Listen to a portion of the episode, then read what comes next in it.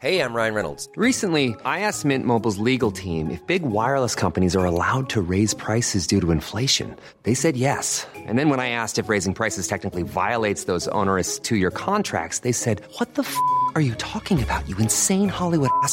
So to recap, we're cutting the price of Mint Unlimited from $30 a month to just $15 a month. Give it a try at mintmobile.com slash switch. $45 upfront for three months plus taxes and fees. Promo rate for new customers for limited time. Unlimited more than 40 gigabytes per month. Slows. Full terms at mintmobile.com.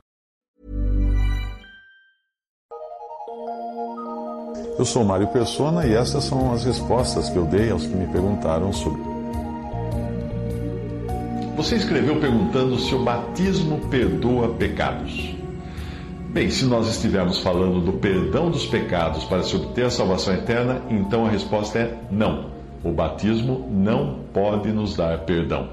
Se pudesse, quase toda a população ocidental estaria salva, já que a maioria das pessoas do mundo ocidental foi batizada e leva o nome de Cristo. São cristãos, não são pagãos, ainda que sejam incrédulos. Então, como explicar as passagens que você apresentou? Você mandou Marcos 1,4 que diz: Apareceu João batizando no deserto e pregando o batismo de arrependimento para a remissão dos pecados.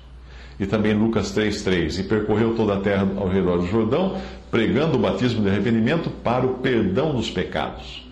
E Atos 2,38: E disse-lhes Pedro: Arrependei-vos e cada um de vós seja batizado em nome de Jesus Cristo para perdão dos pecados, e recebereis o dom do Espírito Santo.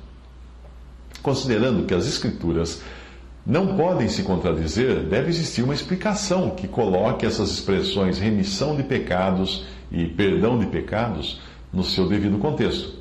Nós temos inúmeras passagens da palavra de Deus que ensinam que a salvação é pela fé, não por obras ou pelo cumprimento de ordenanças, como é o caso do batismo e da ceia do Senhor.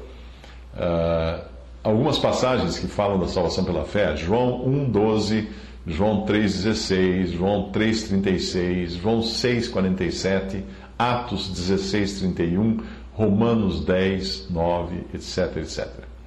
Se você considerar que o ladrão na cruz foi salvo sem passar pelo batismo, que o próprio Senhor não batizou ninguém, e também que o apóstolo Paulo afirma ter batizado alguns poucos, se você considerar tudo isso, então é de estranhar que Jesus e Paulo não tenham se dedicado com maior afinco a essa prática. Se ela fosse realmente tão importante ao ponto de ser o meio de perdão de pecados e salvação.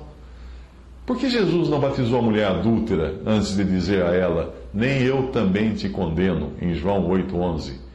Por que não levou às águas o homem curado antes de dizer a ele, homem, os teus pecados te são perdoados, em Lucas 5,20?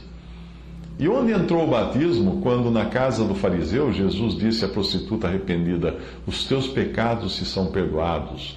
Lucas 7,48. Talvez Atos 22,16 nos dê alguma luz sobre o assunto. Repare que a exigência de que fossem batizados foi, foi feita somente a judeus. No caso de João Batista, o batismo não era um batismo cristão. Tanto é que os discípulos de João seriam batizados outra vez em Atos, no livro de Atos nós vemos isso, com o batismo cristão. Então, que batismo era esse para a remissão ou perdão de pecados que receberam uh, de João Batista e depois precisaram receber novamente dos apóstolos, aqueles que tinham sido discípulos de João Batista? Aquilo era a prova visível e a declaração pública de arrependimento por tudo o que aquele povo havia feito, primeiro com os profetas de Deus no caso de João Batista, nós estamos falando. E depois com o seu Messias, no caso do batismo em Atos 22, 16, quando os discípulos de João Batista são rebatizados. Esse mesmo povo trazia sobre si a culpa de rebelião contra Deus e contra a sua palavra, que havia sido entregue aos israelitas séculos antes. E esse povo demonstrava esse mesmo espírito quando esse povo rejeitou o Messias. Eles disseram assim em Mateus 27, 25: O seu sangue caia sobre nós e sobre os nossos filhos. Aqueles judeus, no batismo de João, de João Batista, se arrependiam e declaravam publicamente que se colocavam em uma nova posição em relação a Deus, o que faziam mediante o batismo. Os judeus em Atos, que foram batizados em Atos, se arrependiam de terem crucificado o Messias e mostravam isso publicamente, sujeitando-se ao batismo em nome de Jesus que na prática era feito em nome do Pai, do Filho e do Espírito Santo. Tendo isso em mente, fica mais fácil entender as passagens que você citou de Marcos 1,4, Lucas 3,3 e Atos 2,38. Eles eram batizados para o perdão ou remissão dos pecados, entrando ali o batismo como reconhecimento público por terem sido já perdoados. Eu li um comentário de um escritor chamado Ryrie que explica assim. Isto não significa que eles fossem batizados a fim de serem remidos, pois em todo o Novo Testamento vemos pecados sendo perdoados como resultados da fé em Cristo e não como resultado da, do, do batismo. Aqui significa que deviam ser batizados por causa da remissão de pecados. A preposição grega eis, traduzida como para, tem também o significado por causa da. Não apenas aqui, como também em passagens como Mateus 12, 41, onde o único significado possível é porque se arrependeram ou por causa de terem se arrependido com a pregação de Jonas. O arrependimento foi o que trouxe a remissão dos pecados para esta multidão no dia de Pentecostes. E por causa da remissão dos pecados, lhes foi pedido que fossem batizados. É preciso entender que as diferentes classes de pessoas que se converteram em Atos receberam tratamentos distintos por causa das responsabilidades distintas que recaiu sobre elas. Uma, para os judeus, os judeus convertidos a Cristo, a ordem foi: primeiro, arrependimento, segundo, batismo nas águas, terceiro, recebimento do Espírito Santo. Para os samaritanos, em Atos 8, 14 a 17, a ordem foi: primeiro, crer, segundo, batismo nas águas, terceiro, intercessão dos apóstolos, Quarto, imposição de mãos dos apóstolos. E quinto, recebimento do Espírito Santo. Na conversão dos gentios, em Atos 10, 44 e 48, a ordem foi: primeiro, crer, segundo, recebimento do Espírito Santo, terceiro, batismo nas águas. Finalmente, para os discípulos de João Batista que se converteram a Jesus, a ordem foi: primeiro, crer, segundo, novo batismo nas águas, terceiro, imposição de mãos do apóstolo, Quarto, recebimento do Espírito Santo. Portanto, entenda o batismo como uma expressão exterior e pública de algo que já aconteceu. Ele, ele também tem outros significados, mas eu não vou comentá-los aqui. A prostituta que lavou os pés de Jesus com lágrimas, enxugou-os com seus cabelos e os ungiu com perfume, fez aquilo como consequência do perdão que ela sabia poder, com o qual ela sabia poder contar.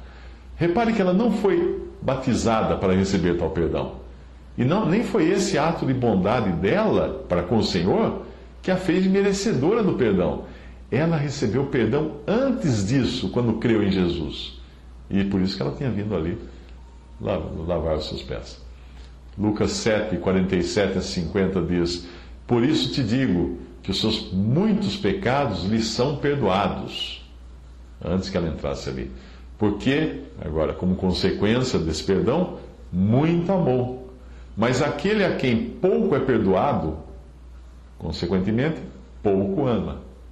E disse-lhe a ela: Os teus pecados te são perdoados. Ele está confirmando aquilo que a levara a estar ali para adorar. Ela foi ali não em busca de perdão de pecados, ela foi ali para adorar.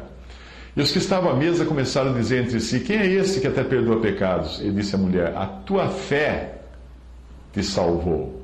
Ele não diz: o teu arrependimento, ou o fato de regar os meus pés com lágrimas te salvou. Não, a tua fé te salvou. Vai-te em paz. Existe ainda um outro aspecto do perdão, que é o perdão fraternal ou administrativo, que é praticado individualmente entre os crentes, em Mateus 11, 25, e também pela Assembleia, em 2 Coríntios 2, 10. Mas esse é um assunto para outra ocasião.